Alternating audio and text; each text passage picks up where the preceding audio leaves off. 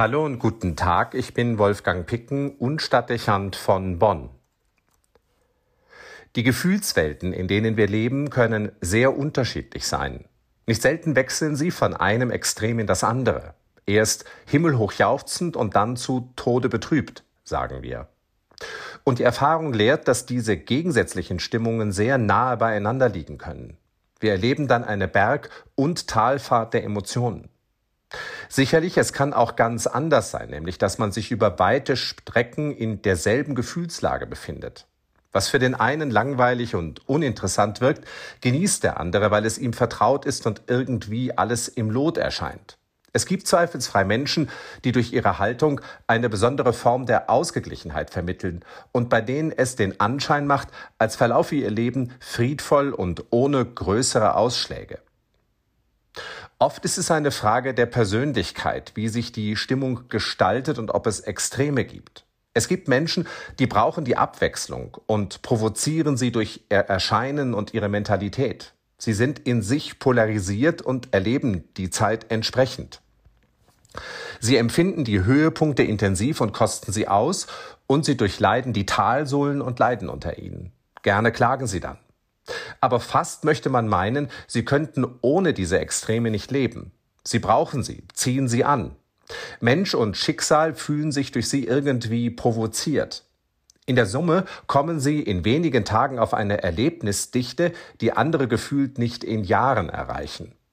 Ob das beneidenswert ist, lässt sich nicht sagen, denn das hohe Maß an Ansprache und Wechselhaftigkeit ist nicht immer unterhaltsam und über weite Strecken anstrengend. Es ist damit zweifellos eine Frage der persönlichen Haltung und damit auch der Übung, ob man dem entgegenwirken will und kann. Es gibt viele verhaltenstherapeutische Ansätze, die darauf abzielen, Reize zu reduzieren, um weniger Gefühlsschwankungen und damit Stress ausgesetzt zu sein.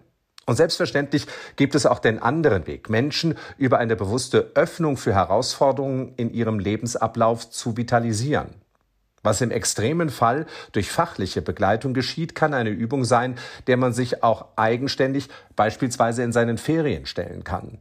Die Aufgabenstellung wäre, die eigene Situation nachzuspüren, die Befindlichkeit zu klären und zu überprüfen, ob es einen Veränderungsbedarf gibt, auf den man selber Einfluss nehmen kann. Sicherlich ist es so, dass manche Wendungen des Lebens einfach so geschehen und wir mit ihnen umgehen oder fertig werden müssen. Tod und Abschied beispielsweise gehören dazu. Aber nicht alles ist eben nur schicksalhaft.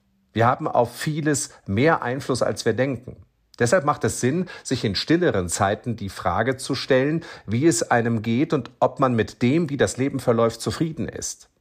Wir nehmen uns viel zu selten Zeit für diese Frage und werden damit mehr zum Spielball eines Schicksals, als es sein müsste. Nicht jede emotionale Befindlichkeit muss sein und nicht jede tut uns gut.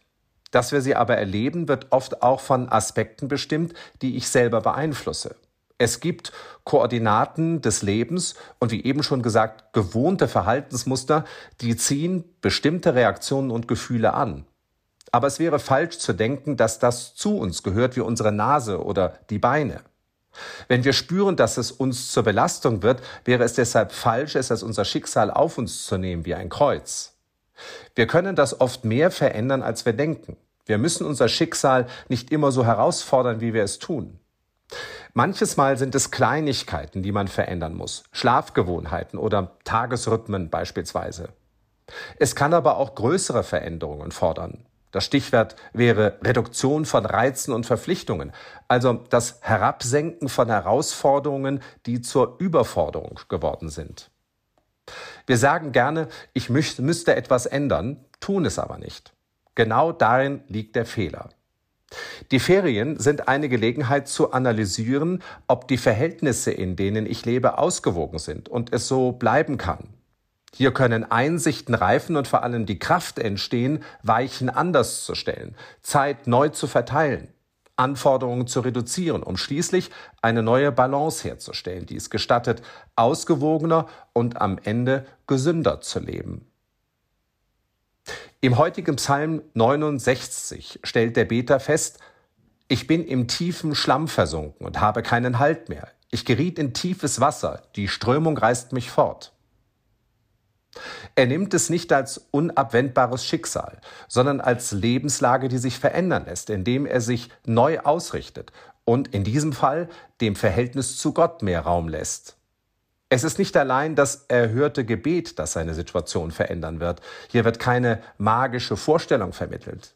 Der Beter findet ins Gebet zurück und nimmt damit Abstand von der zu starken Konzentration auf sich selbst. Er schaut auf das Licht und findet so Abstand vom Schlamm, in dem er sich bewegt. So ändert sich seine Stimmungslage. Er singt am Ende. Schaut her, ihr Gebeugten, und freut euch, ihr, die ihr Gott sucht, euer Herz lebe auf, denn der Herr hört auf die Armen, er verachtet die Gefangenen nicht. Er hat sich aus dem Schlamm gelöst, durch einen Richtungswechsel, und findet in eine neue Balance. Manchmal bedarf es nicht viel, und die Situation ändert sich gravierend. Es braucht nur oft die Zeit für Erkenntnis und Entscheidung. Urlaub. Wolfgang Picken für den Podcast Spitzen aus Kirche und Politik.